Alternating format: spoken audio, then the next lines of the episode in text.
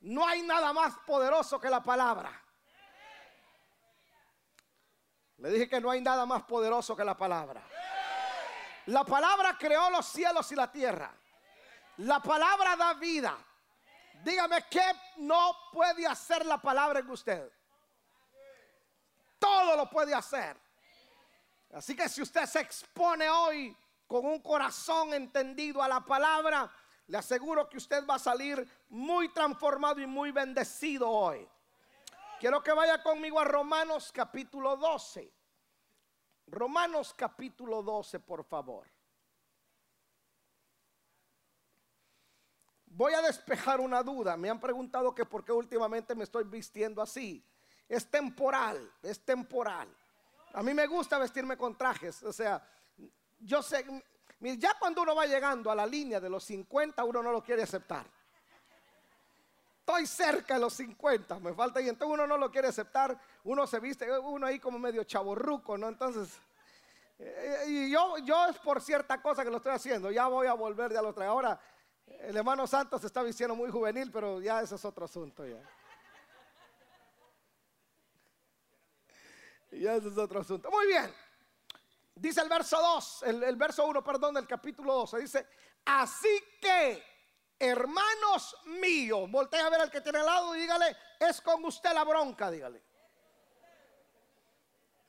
Os ruego por las misericordias de Dios que presentéis vuestros cuerpos en sacrificio vivo, santo, agradable a Dios, que es vuestro culto racional. Presentamos nuestro cuerpo en sacrificio vivo, santo, agradable a Dios, que es nuestro culto racional, nuestro cuerpo. Ese cuerpo que usted tiene, aunque es suyo, no es suyo. Quiero partir de ahí. Ese cuerpo que usted tiene, ese cuerpecito de avispa. Estoy profetizando. Aunque es suyo, no es suyo. Le pertenece, fíjese pues, usted lo usa, pero no es suyo. Ese cuerpo que usted tiene le pertenece al Espíritu Santo, porque su cuerpo es templo y morado del Espíritu Santo. Y segundo, le pertenece a su cónyuge. Ah, ah. Mire pues, usted alimenta ese cuerpo, usted lo viste. Pero lea la escritura. La escritura dice, ese, ese tu cuerpo es templo del Espíritu Santo, es la escritura. Y luego dice, ese cuerpo que no hay de vosotros, no es de vosotros, por eso Pablo dice que nadie tiene derecho a su cuerpo. Mi cuerpo le pertenece al Señor y a Paola. El cuerpo de ella le pertenece al Señor y a mí. Es escritural. Ah, si usted no cree en la escritura, es yo, esto es mío. Bueno, pues ya será bronca suya.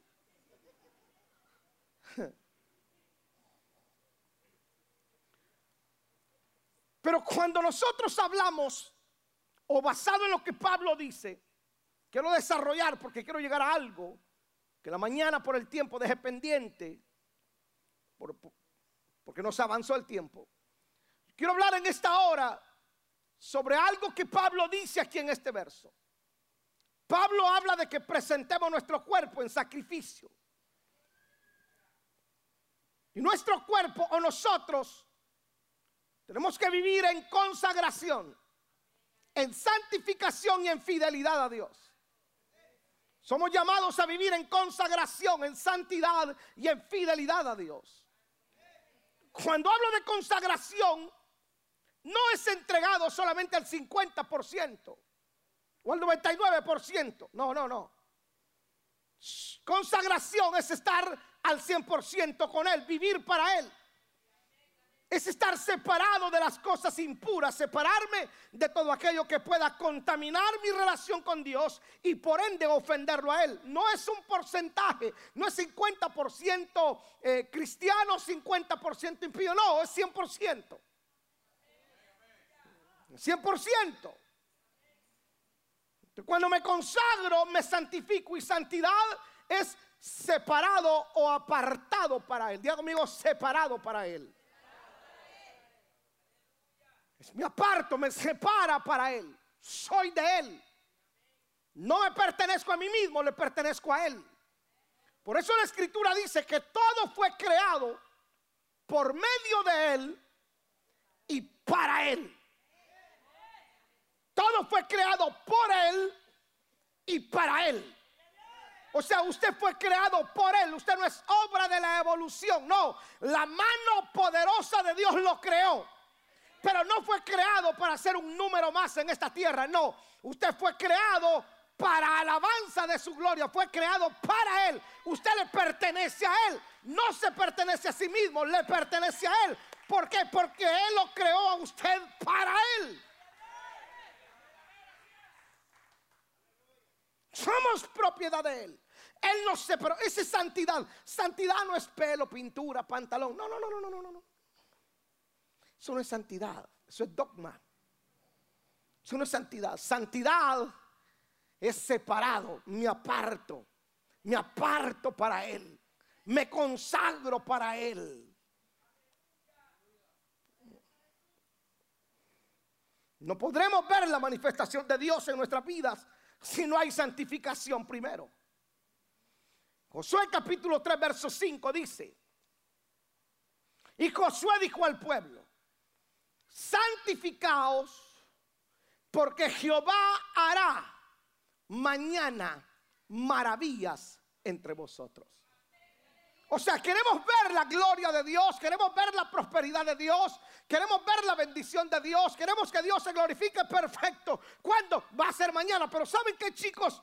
No puede suceder eso si primero hoy no nos santificamos. La gente quiere bendición hoy, pero no quieren santificarse. ¿Sí me explico? Oramos por bendición. Dios bendíceme, Dios prospérame. Pero en realidad esa oración sin consagración no tiene ninguna validez. No tiene derecho legal. Dios no tiene por qué bendecirme, prosperarme, ayudarme cuando yo soy incapaz de separarme, consagrarme para Él. Porque entonces todo el mundo puede orar sencillo. Ah, Dios bendice. Bueno, ahí te va la bendición. Dios tiene compromiso con aquellos que se consagran y reconocen que le pertenecen a Él. ¿Eh? Se consagran para Él. ¿Mm? Queremos que Dios nos bendiga, nos prospere, nos levante, nos haga próspero. Y eso no es ningún problema para Dios. Él desea hacerlo. Pero primero propongamos en nuestro corazón vivir en santidad. Que estemos conscientes que somos de Él. Escuche, que estemos, que, usted esté consciente que usted es de Él. Sabe que todos cuando sentimos que estamos en problemas o corremos peligro, todos decimos el Salmo 91, el que habita al abrigo del Altísimo, mora bajo la sombra del Omnipotente. Todo lo decimos como, de alguna manera, como, como algo religioso y suena bien. Pero el punto es aceptarlo, creerlo, que yo habito, no visito, habito bajo la cobertura, vivo con Él, moro con Él. ¿Sabe cómo es esto? Mire, mire pues, ¿sabe cómo es esto entender que yo soy de Él y pertenezco a Él? De hecho, Dios no te comparte con nadie. Es como cuando te casas, ¿no? Te casas, estás feliz. Y entonces esa o la noche o en una de las noches, tu esposo o tu esposa quiere tener intimidad contigo. Quiere tenerle intimidad porque dice, es que es mía, es mío. Pero tú le regalas flores a la vecina.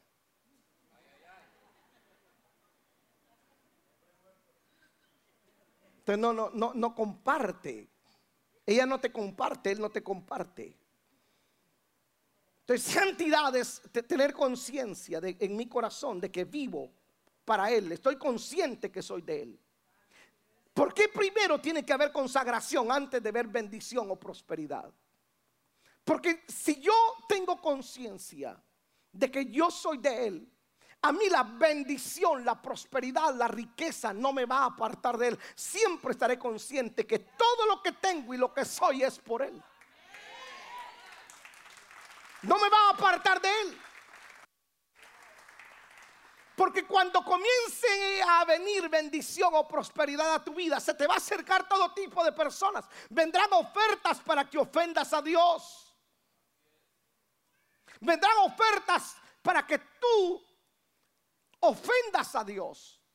Fíjate bien, las riquezas o la prosperidad traen todo tipo de ofertas a tu vida, traen todo tipo de amistades. Hey, toma tú una, una no es ninguna, total. Mira, no, aquí no está el pastor, aquí no están los hermanitos, entrale, total, ya, todos lo hacen. Y, la gente dice, bueno, ni modo. No, no, cuando tú sabes que le perteneces a Él y eres de Él, tú estás consciente de que no es necesario que esté algún miembro de la iglesia, tu líder, el pastor o alguien que te conoce. Tú sabes que dentro de ti vive Él, vive, vive el Espíritu Santo en ti. Tú dices, no, no, me no, no hago eso porque no quiero ofender. No porque quiera quedar bien con el pastor. No, no lo hago porque yo le pertenezco a Él. Él vive en mí y yo sé que Él está donde yo estoy. Le pertenezco a Él, no quiero ofenderlo a Él. Entonces fíjese. Yo he visto gente venir aquí más pelados que pollo en mercado.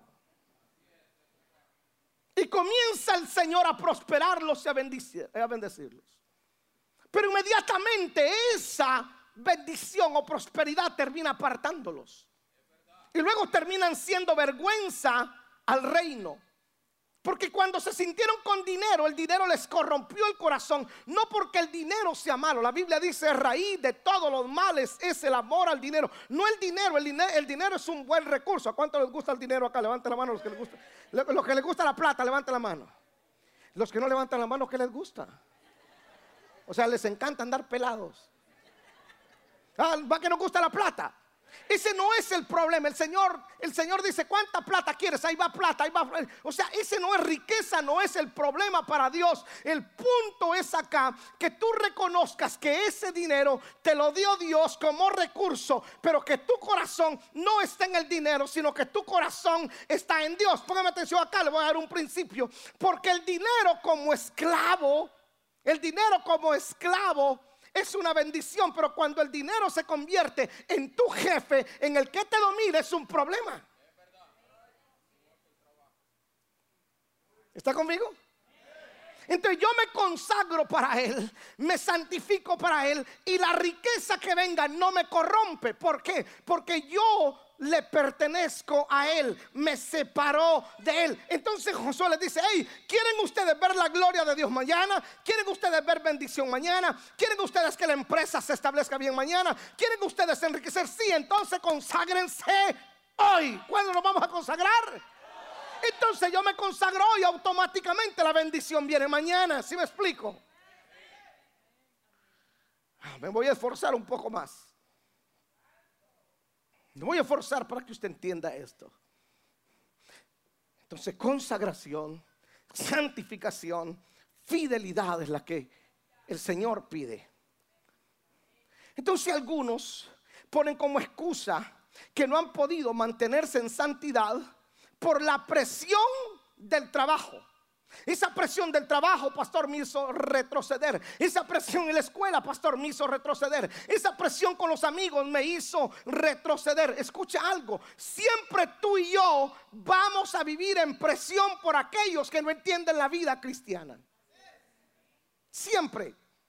Tú vas a ser presionado por tu familia, por los compañeros de trabajo, por aquellos que te conocieron antes. Van a ejercer presión en ti. ¡Hala! ¿Qué te pasa? Ya te convertiste en aleluya, en hermanito. Van a comenzar a presionarte. entonces vamos a vivir en presión todo el tiempo. ¿Por qué? Porque somos luz y somos sal. Es normal que las tinieblas se resistan a que tu luz los alumbre. Pero cuando tú continúas brillando, automáticamente las tinieblas no pueden resistir la luz. Pero presión siempre vas a tener. Te van a presionar total, hombre, entrale. Ay, aquí, mira, te guiño el ojo. Esa muchacha quiere contigo. Ese muchacho te hace cosas. Si me explico, la presión va a estar ahí. Tienes que acostumbrarte a vivir en esa presión, que la gente no entienda tu estilo de vida en Dios. ¿Eh? Te no pongas como excusa, pastor, retrocedí porque me presionaban demasiado en el trabajo. Oh, wow, te están presionando por ser cristiano. Perfecto, bien hecho. Qué triste fuera que tú no sintieras la presión por ser cristiano. Si tú no estás sintiendo la presión es porque prácticamente quizás volviste y ya te convertiste en uno de ellos. Pero si tú te esfuerzas por ser distinto, continuar conectado con Dios, obviamente vas a sentir la presión. Mire pues, aquí es donde esto se pone bueno. Bueno, le prometo que después de esta prédica usted me va a amar más y me va a invitar a comer en el Día del Padre. Escuche esto, pues. Mire, todos vamos a tener presión. En diferente escala, pero todos vamos a tener presión. Daniel capítulo 1, verso 3. Daniel capítulo 1, verso 3. Dice, ahí está en pantalla, dice, y dijo el rey a Aspenas, jefe de los eunucos, que trajesen de los hijos de Israel, del linaje real, de los príncipes. Note bien lo que pidió el rey de Babilonia. Pidió que fueran hijos de Israel, del linaje real, de los príncipes. Diga conmigo, líderes. Muchachos en quienes no hubiese tacha alguna. No escogió cualquier cosa. O sea, Babilonia, el rey de Babilonia, no escogió cualquiera, escogió hijos de Dios, cristianos, no escogió cualquiera. O sea, dijo, no, eh, ay, tráiganme aquel que anda con el pantalón al tronco en la nalga, ese traiga. No, no, ese no. Ese no. Digo, no, no, ese no. A mí tráiganme lo mejor de lo mejor. Tráiganme aquel cristiano que ora, aquel que ayuna, aquel que se congrega, aquel que lee la palabra, aquel que está activo, aquel a ese tráigame, a ese quiero. Los escogió, la escritura. De buen parecer, enseñados en toda sabiduría, sabios en ciencia y de buen entendimiento. E idóneos para estar en el palacio del rey. ¿Y qué? Ojo, ¿y qué? les enseñasen las letras y la lengua de los caldeos. Y les señaló el rey ración para cada día de la provisión de la comida del rey y del vino que el rey bebía. ¡Wow! Y que les criase tres años para que al fin de ellos se presentase delante del rey. Entre ellos estaban Daniel, Ananías, Misael y Azarías de los hijos de Judá.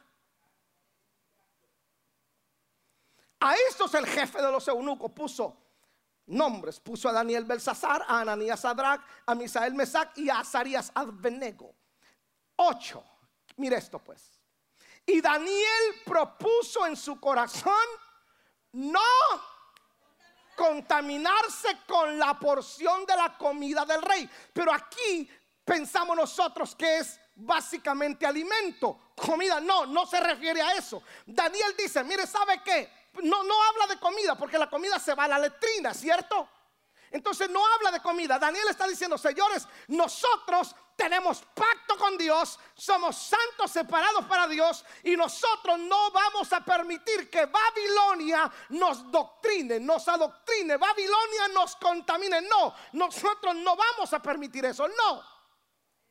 Ya le explico por qué. Porque Babilonia es una potestad, Babilonia es un sistema está presente. Vivimos nosotros en Estados Unidos, en el estado de Georgia, pero Babilonia está presente. Babilonia es un, es un principado, es una potestad. De Babilonia pidió que fueran líderes. Cuando hablo de líderes, no hablo de líderes de la iglesia solamente, no. Cuando hablo de líderes, hablo de papá, hablo de mamá, hablo, así me explico, hablo de gente que conoce a Dios, hablo de usted que está aquí de Babilonia dice, si tráiganme a ese, tráiganme a ella. y los voy a adoctrinar. No se trataba de darles comida, se trataba de adoctrinarlos. Ese es el objetivo de Babilonia. No alimentarlos. Era, era, era cambiarles su, su creencia, su doctrina. Escúcheme acá pues. Por eso pidió jóvenes de buen entendimiento de buen parecer. Los voy a adoctrinar. Babilonia está presente en todo lo que nosotros hoy usamos. Por ejemplo, por ejemplo, usted supervisa lo que sus hijos en este aparatito observan, miran los videos. Todo lo que hoy los jóvenes consumen lleva un trasfondo. Disney, por ejemplo, todo lo que Disney está ofreciendo hoy es, es perverso. Todo. Mire las, mire las películas, todas las películas que Disney está promoviendo hoy tienen un contenido sexual. Babilonia está presente. Un amigo mío me manda una foto de lo que es una gift card de, Disney.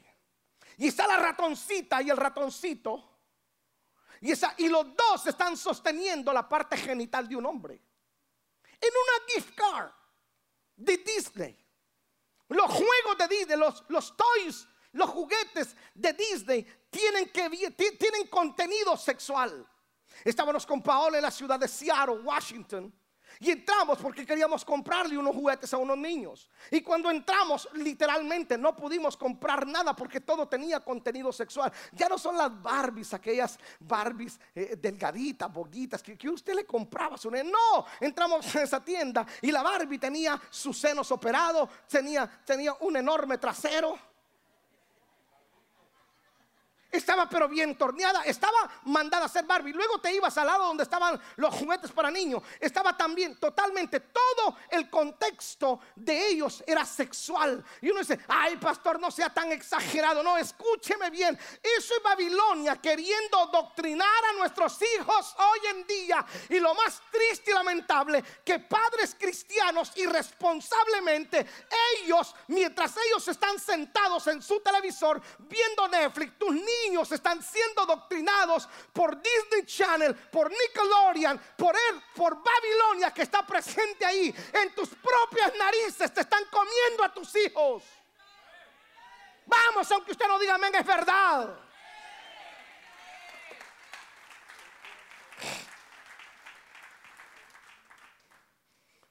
Los juegos hoy en día, pero ¿por qué hay tanta violencia en la juventud? Checa los juegos que tú le compras. Los, videojuegos más violentos que nosotros jugamos era Mario Bros. ¿Cuántos se recuerdan de Mario Bros? Eh, ya estamos viejos. ¿Cuáles son los juegos hoy de, de los chicos? Call of Duty. Y luego dice, ¿dónde aprendió ese niño de 16, 17 años a utilizar un arma? Ahí con el juguete que el mismo padre responsable le compró. Porque no se está dando cuenta que Babilonia no está, escucha, oh my God, Babilonia no está interesado solo en ti, no. Babilonia dice, a este yo ya no lo puedo convencer. Por ejemplo, dice, no, yo a Carlos Gutiérrez ya no lo puedo convencer que se vuelva del otro bando, que tenga confusión sexual. Pero si a sus hijos, si me explico? Babilonia está ahí. ¿Por qué Babilonia entra en nuestras casas? Porque nosotros no tenemos consagración. El Señor dice, no traigan cosa anatema a mi casa. La casa tuya es casa de Dios, Él vive ahí. Y cosa anatema es cosa maldita. No puede estar en tu casa. Tú y tu casa son de Dios, tu casa es de Dios. O tú no oras. ¿Cuántos oran, Señor, bendice esta? A ver, ¿cuántos han orado, Señor, bendice esta casa? ¿Cómo Dios puede bendecir una casa que Babilonia la tiene tomada? Los movimientos LGTB, movimientos feministas, igualdad de género. Eso es lo que buscan, adoctrinar a tus chicos. Transexuales, pansexuales, bisexuales, homosexuales. Y hasta se me olvidaron todos. Ya nos quitaron todo el abecedario. LGTB, o sea, ya. Ya se quedaron con todo. ¿Qué es lo que buscaba Babilonia? Doctrinarlos. Cambiarles a ellos su forma de pensar. ¿Cuál es el proyecto más ambicioso de Babilonia? Mire lo que dice el verso 7. A estos el jefe de los eunucos puso por nombre a Daniel Belsasar, a Ananías Sadrach, a Misael Mesac y a Azarías Abednego. ¿Cuál era el proyecto de Babilonia? Porque cada nombre en la Biblia tiene un significado. Los padres no le ponían nombre en la Biblia simplemente como, como nuestros padres, pues. Algunos de ustedes llevan el nombre del que estaba en el almanaque. O porque se llamaba que el nombre del abuelo, bisabuelo, el tatarabuelo. No. Los hebreos no. El hebreo escoge un nombre. Y ese nombre tiene un significado. Su nombre significa algo. Revise la escritura. ¿Qué significa su nombre? Y entonces los hebreos, pongan atención acá, los hebreos llevaban nombre. Daniel, mire, Daniel tiene significado. ¿Mm? Ananías Misael, Azarías, tiene significado. Entonces Babilonia dice, no, ¿sabe qué? Lo primero que nosotros tenemos que hacer es cambiarles la identidad a estos hebreos. Que ellos ya no se miren como hebreos, se miren como babilónicos. Que ellos ya no piensen como hebreos, piensen como babilónicos. Se da cuenta porque algunos de los hijos de los cristianos hoy dicen que tienen confusión de género. ¿Cómo? Sí está confundido. No sabe si es hombre o mujer. Es que él siente que nació en escuche cómo Babilonia justifica. Es que él nació en cuerpo equivocado. Eh, ¿Cómo? ¿Ah? Sí, nació en cuerpo equivocado. ¿Ah? Sí, no sabe si es cebra o elefante.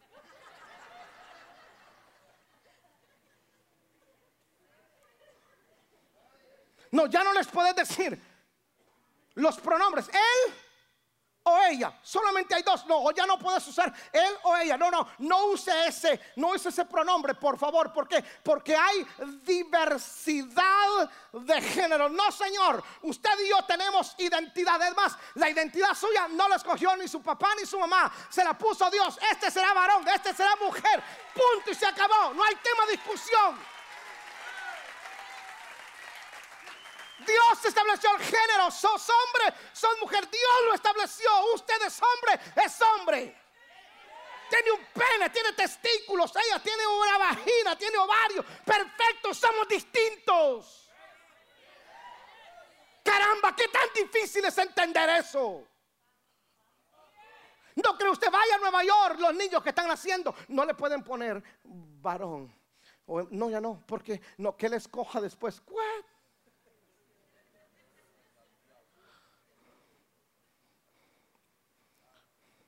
Porque Babilonia está ahí presente. Cambiémosles la identidad. Entonces algunos no tienen identidad, algunos están aquí sentados. Yo les estoy diciendo que tienen identidad, que son hijos de Dios, que Dios los creó. Algunos, ay, no sé, será, ¿quién soy yo? No, si usted duda de su identidad, yo no. Yo soy hijo de Dios, creado a la imagen y semejanza de Dios, vivo para Él, le pertenezco a Él, no tengo compromiso con Babilonia. Babilonia no gobierna mi vida, ni mi familia, yo y mi casa. Vamos a servir a Dios aún en contra de lo que diga Babilonia. No me interesa lo que diga Babilonia.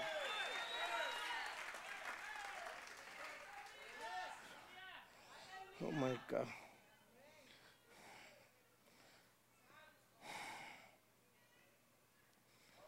¿Cómo lo están logrando?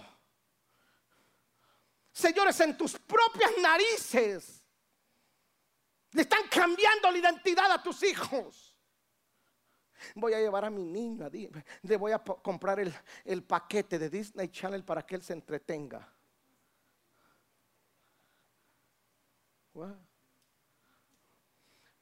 ¿Cuándo fue la última vez que le compraste alguna historia bíblica digital? Ay, no, muy aburrido en tus narices, Babilonia te está robando la mayor herencia, el mayor regalo que vos tenés. Porque vos te preocupás por tener una buena casa y un buen carro y un buen trabajo. Perfecto. Pero ¿de qué te sirve la buena casa si no vas a tener a tus hijos ahí? ¿De qué te sirve el buen carro si no vas a tener a tus hijos ahí? Porque en lugar de acompañarte hoy, tus hijos les da vergüenza caminar contigo porque tú llevas una Biblia bajo el brazo. Les da vergüenza caminar contigo. Eh, eh, ¿Por qué? No porque eh, es que no puedes obligar. No, yo no obligo a mis hijos, a los tres que tengo, al de 25, al de 21 y al de 18, nunca los he obligado a que ellos le sirvan al Señor. Les he modelado, les he dado ejemplo de que en mi casa se adora a Dios. En mi casa no manda Babilonia. En mi casa manda Dios, manda Cristo. Yo le pertenezco a Dios. Mi casa le pertenece a Dios.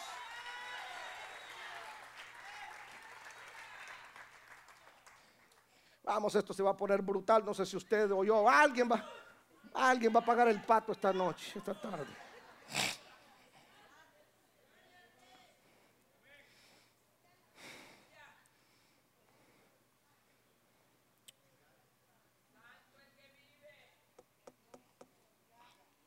Claro, por falta de santificación, por falta de consagración, por falta de fidelidad, entonces Babilonia toma control de tu casa y de tus hijos. Porque no hay pacto, no hay, no hay entrega hacia Dios.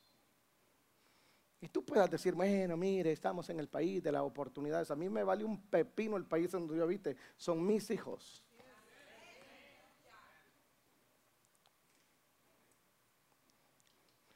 ¿Cómo reaccionó Daniel ante la oferta del rey?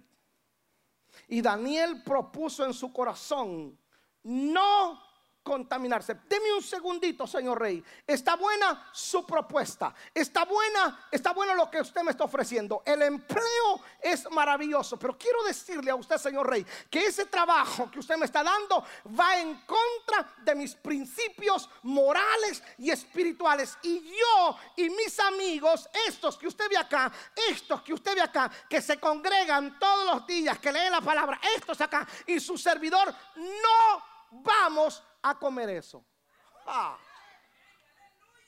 Cuando no tenés consagración, santidad, tú vendes tus valores, tu fe por un par de pesos, por un plato de lentejas, por un buen trabajo. Gente que ha vendido su fe, bota su fe al tambo a la basura porque les ofrecen un par de pesos más. Un par de pesos más se te van a acabar en una Mac Chicken. Pero los valores son eternos. La fe, los principios son eternos. ¿Cómo nosotros podemos levantar una mejor generación, mejor que nosotros, de fe, de valores, si dejamos que Babilonia gobierne? Ellos dijeron, no, no queremos nada con Babilonia. Nosotros somos hijos de Dios. Ellos prefirieron el foso de los leones, el horno de fuego, que negar a Dios. Y algunos cristianos hoy cobardemente, cristianos endebles, aguados, inútiles. Que si el Evangelio hubiese quedado en las manos de cristianos hoy fríos y anémicos, ya ratos hubiera claudicado la iglesia. Pero bendito Dios, nuestros padres de la fe eran hombres valientes que no se casaban con el mundo. No cristianos lay inútiles que por un par de pesos niegan la fe. Vamos, aunque no aplaudan y digan, men, es verdad.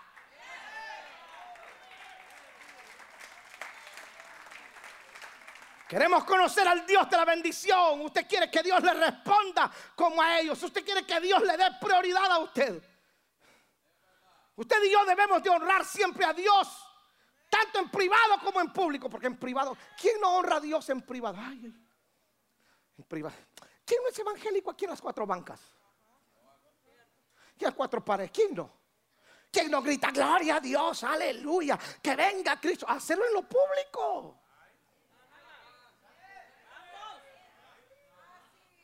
Te da vergüenza orar en lo público. Yo estaba en el Mercedes-Benz, estábamos viendo un partido de fútbol. terminó el primer tiempo. 70 mil personas. Y un señor musulmán con su hijo se arrodilló. Ahora rumbo al sol, rumbo al sol, y adorar a Alá. Delante 70 mil personas, en lo público.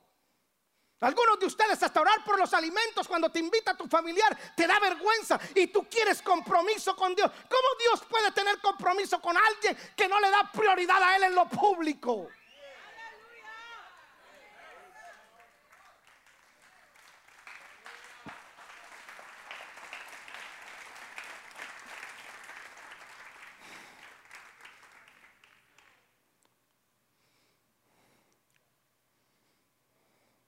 ¿Sigo o paro?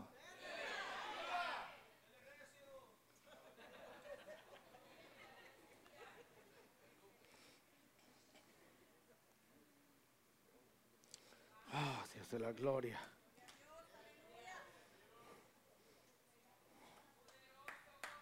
Frente a, las narices tuyas, Babilonia está logrando afectar a tus hijos. Esta semana me, me dolió tanto el corazón. Yo fui a las clases de Break Room. Break Room es un programa que tenemos para chicos de 11 años a 15 años. Es un programa para conservar la iglesia los siguientes 50 años. Es un programa donde le estamos enseñando a los chicos valores, fe, pero también ayudándoles en su crecimiento em, didáctico. Allí los están dirigiendo. Una iglesia de 1500 personas, 1800, hace unos domingos atrás rompimos récord y llegamos en las dos, en las dos reuniones a 1800. Wow, es glorioso, right? Pero escúcheme, encontrar en el salón de break room a cinco niños. Cinco niños. Uno dice, ¿qué pasó? Entonces el chico te va a decir, ay, no, muy aburrido. Ay, no es que ahí solo esto. Ay, no, hay lo, y te pone, te pone una y mil excusas. Y entonces tú irresponsable, tú irresponsable, tú irresponsable, tú, tú, tú, no los de las redes sociales, usted. Pastor lo está diciendo por mí. No, mire, quiero corregir. No lo estoy diciendo por usted, pero a usted se lo digo. Usted le compra las mentiras a su hijo. Le solapa las alcahueterías, la poca vergüenza. Y entonces usted dice, ay no, entonces que el niño se quede acá. Y mientras yo me relajo porque vengo cansado del trabajo y te aplastas en el sillón tuyo a ver cuatro horas Netflix y tu niño en el teléfono o le tenés allá su televisión privada en el cuarto, mientras tú te entretienes, también Babilonia dice, ¿sabe qué? A este viejo lo voy a, lo voy a mantener entretenido en Netflix. No estoy diciendo que no mire Netflix, lo voy a mantener entretenido. Mira, mientras tú estás allá. Babilonia está contaminando a tus hijos y acá nosotros tenemos un programa. Luego vienes tú y dices, pero pastor, ¿por qué mi hijo está rebelde? Ya no lo aguanto. Mire, tiene 12 años, pastor. Mire, aconseje, que yo lo voy a aconsejar. Aquí yo lo tengo un rato, tú lo tienes toda una vida y no te estás dando cuenta que el responsable de esa herencia sos vos. No me van a pedir a mí cuentas de tu hijo, es a ti. Hay un programa, si no los Deme un segundo acá. Tenemos una escuelita maravillosa ya. ¿Qué hacen tus hijos metidos acá? Si allá es donde los están educando. Ellos no entienden lo que les estoy diciendo. Entonces tú dices, mira, ¿sabes qué? Para que me deje escuchar la palabra, le voy a dar el teléfono. Sí, mientras yo te predico a ti, el diablo te come a tus hijos en tus narices.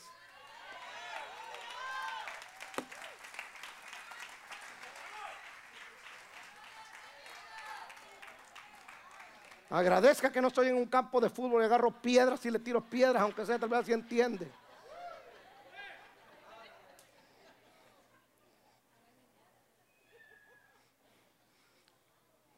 ¿Qué, ¿Qué te cuesta traerlo el miércoles?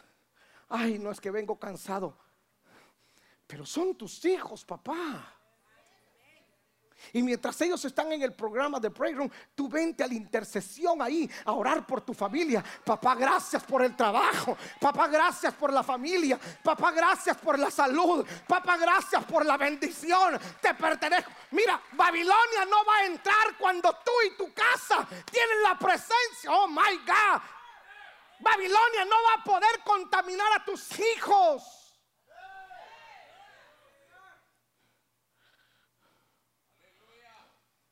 Las chicas de la danza aquí. Aquí deberían de estar las tuyas. El domingo pasado las chiquitinillas, que una danza para un lado y otra para otro lado. Tienen,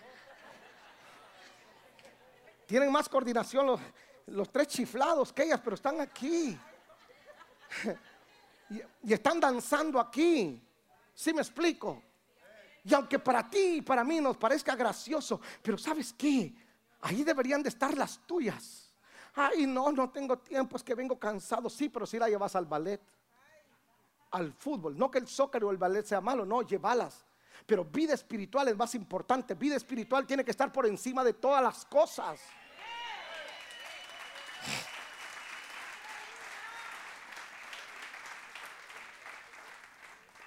Yo soy producto de que en mi casa vida espiritual es importante. Soy tercera generación. Mi hijo, el del piano, cuarta generación. Oswald, el que cantó aquí, quinta generación. Que, yo, que mi papá me iban a tolerar que no fuera a la escuela dominical. No, papá, tenía que estar ahí en la escuela dominical. Y después de la escuela dominical decirle el verso que me habían enseñado, el tema. Todo me lo revisaba mi papá. ¿Tú sabes cuánto palo llevé yo? Algunas veces por esquipiarme el culto. ¿Sabes cuál es lo más pervertido que yo miré en el Chavo del Ocho? Y me escapaba para ir a ver el Chavo del Ocho porque en mi casa no había televisión y era la televisión de un señor que tenía. Y me iba. Y cuando regresé tenía dos de mis hermanas, que por eso las quiero mucho, chismosas como pocas. Me quemaban que yo no había estado en el culto. En la escuelita de niños.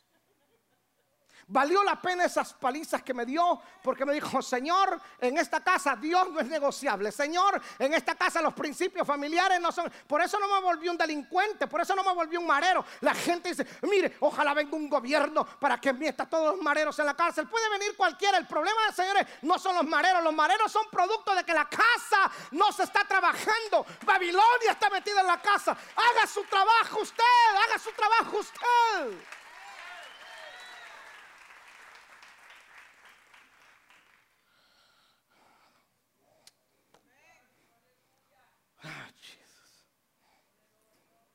No me diga que por la presión del trabajo niego a Dios. Eso no es válido. No me diga que por la presión de las amigas tuvo que dejar a Dios. Eso tampoco es válido. Tus amigas no van a estar contigo. Los compañeros de trabajo hoy están, mañana buscan otro mejor trabajo y se van. Con todo respeto, ¿tú crees que tu vida y tu familia le importan a aquel que te invita a hacer lo malo? No, no le importas tú ni tus hijos. ¿Sigo o paro? Decimos, escucha esto, en la cárcel y en el hospital se conocen los amigos, nunca están. ¿Quién está con vos? No, Dios está ahí. Ahí en la cárcel, ahí está, Señor, ¿por qué me trajiste acá? Y el Señor te dice, no, cabeza martillo, no te traje yo. Fue tus decisiones equivocadas, me sacaste de tu vida. ¿Dónde está Dios? Escucha lo que la gente dice. ¿Dónde está Dios por la tanta matanza? ¿Dónde está Dios por tanto? ¿Dónde está Dios? En el mismo lugar donde lo dejas tú. Yo te tendría, Dios tendría que preguntarnos a nosotros, hey, ¿a dónde estás tú? ¿Dónde estás metido tú? En lugar de estar en la iglesia, hoy algunos prefirieron 150 pesos que estar en la casa del Señor. 150 pesos te los comes hoy, pero la palabra que Dios te tenía hoy te iba a dimensionar y te iba a cambiar la vida. Pero dejas que Babilonia te gobierne.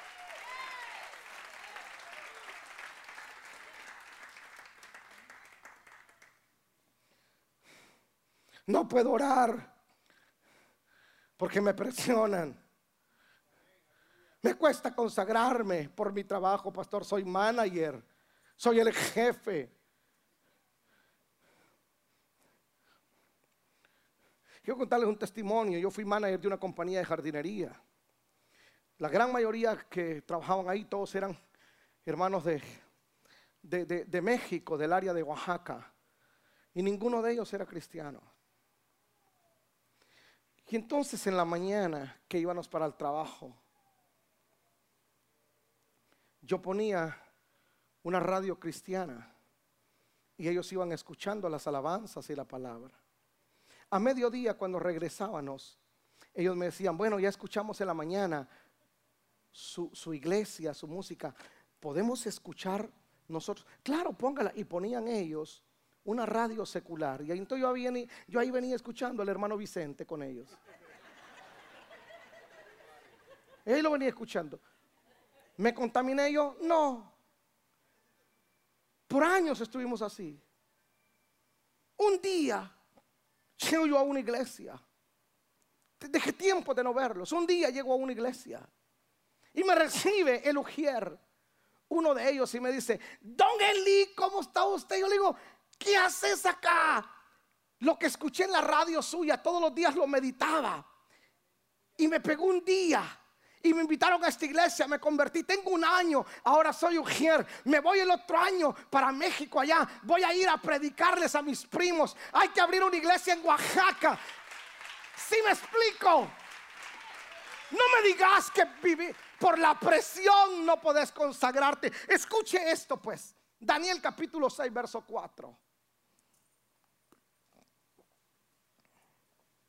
Entonces los gobernadores y satrapas buscaban ocasión para acusar a Daniel.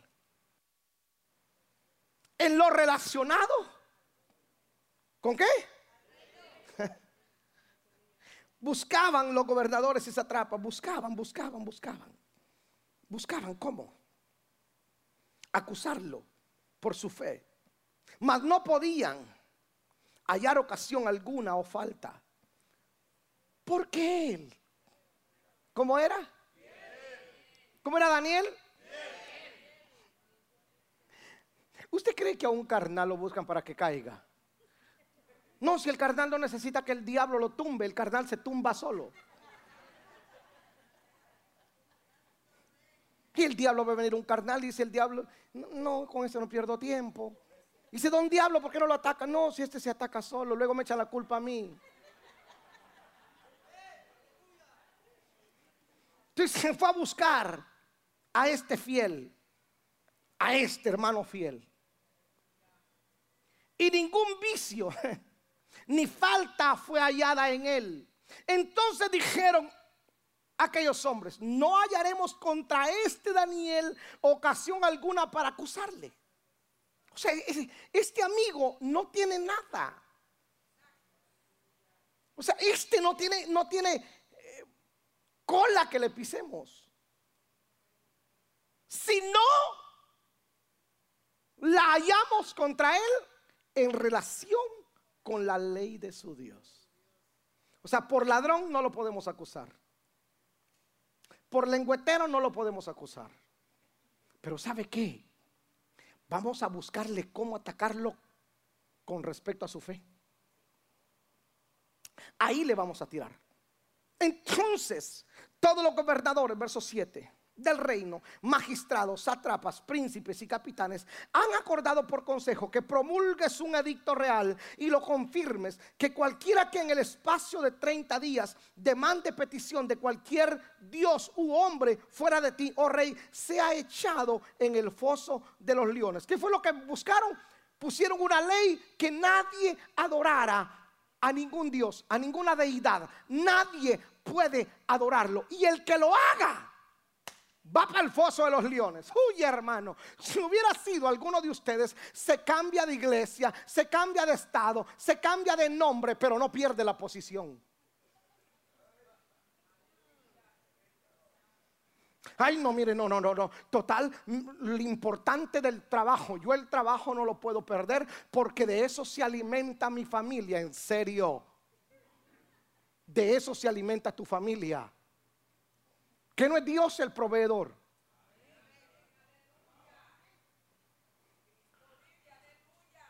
Entonces Daniel, como era de esos hermanos mexicanos, pero buenos, de esos que hay aquí en la iglesia, de Durango, Daniel no se agüitó, no se achicopaló. Daniel dijo que me van a hacer a mí dudar de mi fe. Ay, papá. Cuando Daniel, verso 10, cuando Daniel supo que el edicto había sido firmado, entró en su casa. ¿Está leyendo la Biblia? Entró en su casa, cerró la puerta, se metió bajo la cama. Entró en su casa, abrió las ventanas de su cámara que daban hacia Jerusalén. Se arrodillaba tres veces al día y oraba y daba gracias delante de Dios como lo hacía hacer antes. O sea, Daniel está diciendo, señores, si ustedes me están tratando de confundir, de hacer dudar o de negar a mi Dios, esta es mi respuesta. Que yo no voy a orar a Dios.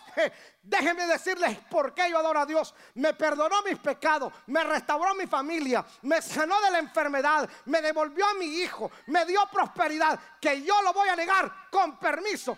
Abre las ventanas para que todo el mundo viera y oraba tres veces al día. No oraba como usted ora. no. Yo estoy seguro que Daniel abrió las ventanas y oró de esta manera. Oh Dios Adonai Elohim. Oh Jehová Sikenú, Jehová Rafa.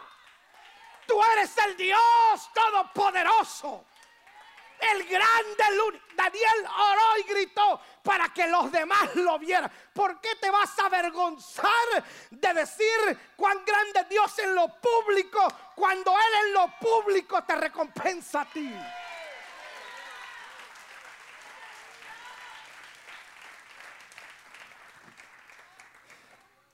¿Por qué causa lo metieron en el foso de los leones? Por ser fiel. Supo soportar la presión porque Daniel caminaba en consagración, en santificación y en fidelidad a Dios.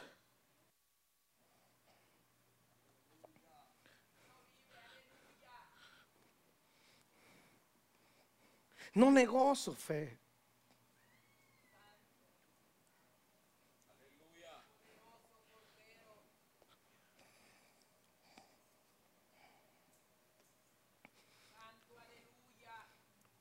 Lo metieron al foso de los leones por no negar su fe. Porque tenía consagración.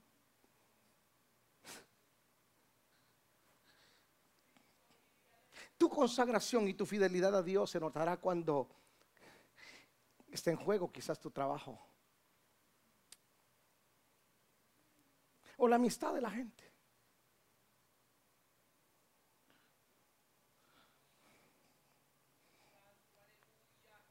Escuche. Y Daniel es tirado al foso de los leones. Y el siguiente día, la escritura dice que el rey llegó y le habló a Daniel. Piense un momento. ¿Por qué el rey se motivó? Quiso ir a hablarle a Daniel si los leones, se suponen que los leones son carnívoros. Y esos leones los mantenían en ayuno por días. Para cuando les tiraban a alguien en el aire, los capoteaban y se los devoraban.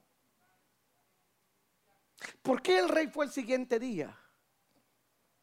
Porque algo adentro al rey le decía que ese hombre no era como los demás.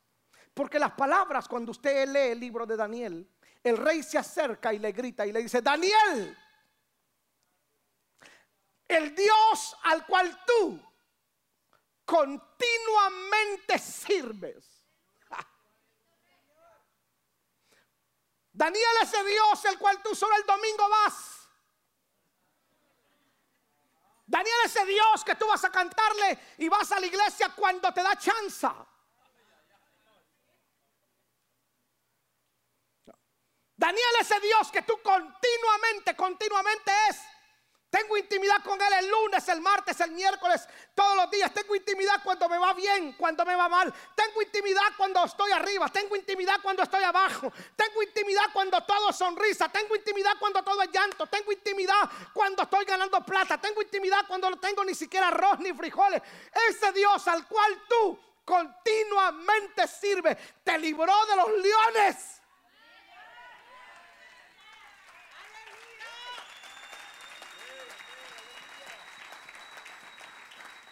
Un babilónico se está dando cuenta que el hombre era fiel. Y Daniel le responde desde, desde abajo del pozo, oh rey, sepas, oh rey, que el Dios al cual sirvo, el Dios al cual adoro, el Dios al cual es mi amor, Él mandó a su ángel para que me guardara y estoy aquí, vivo, Señor rey.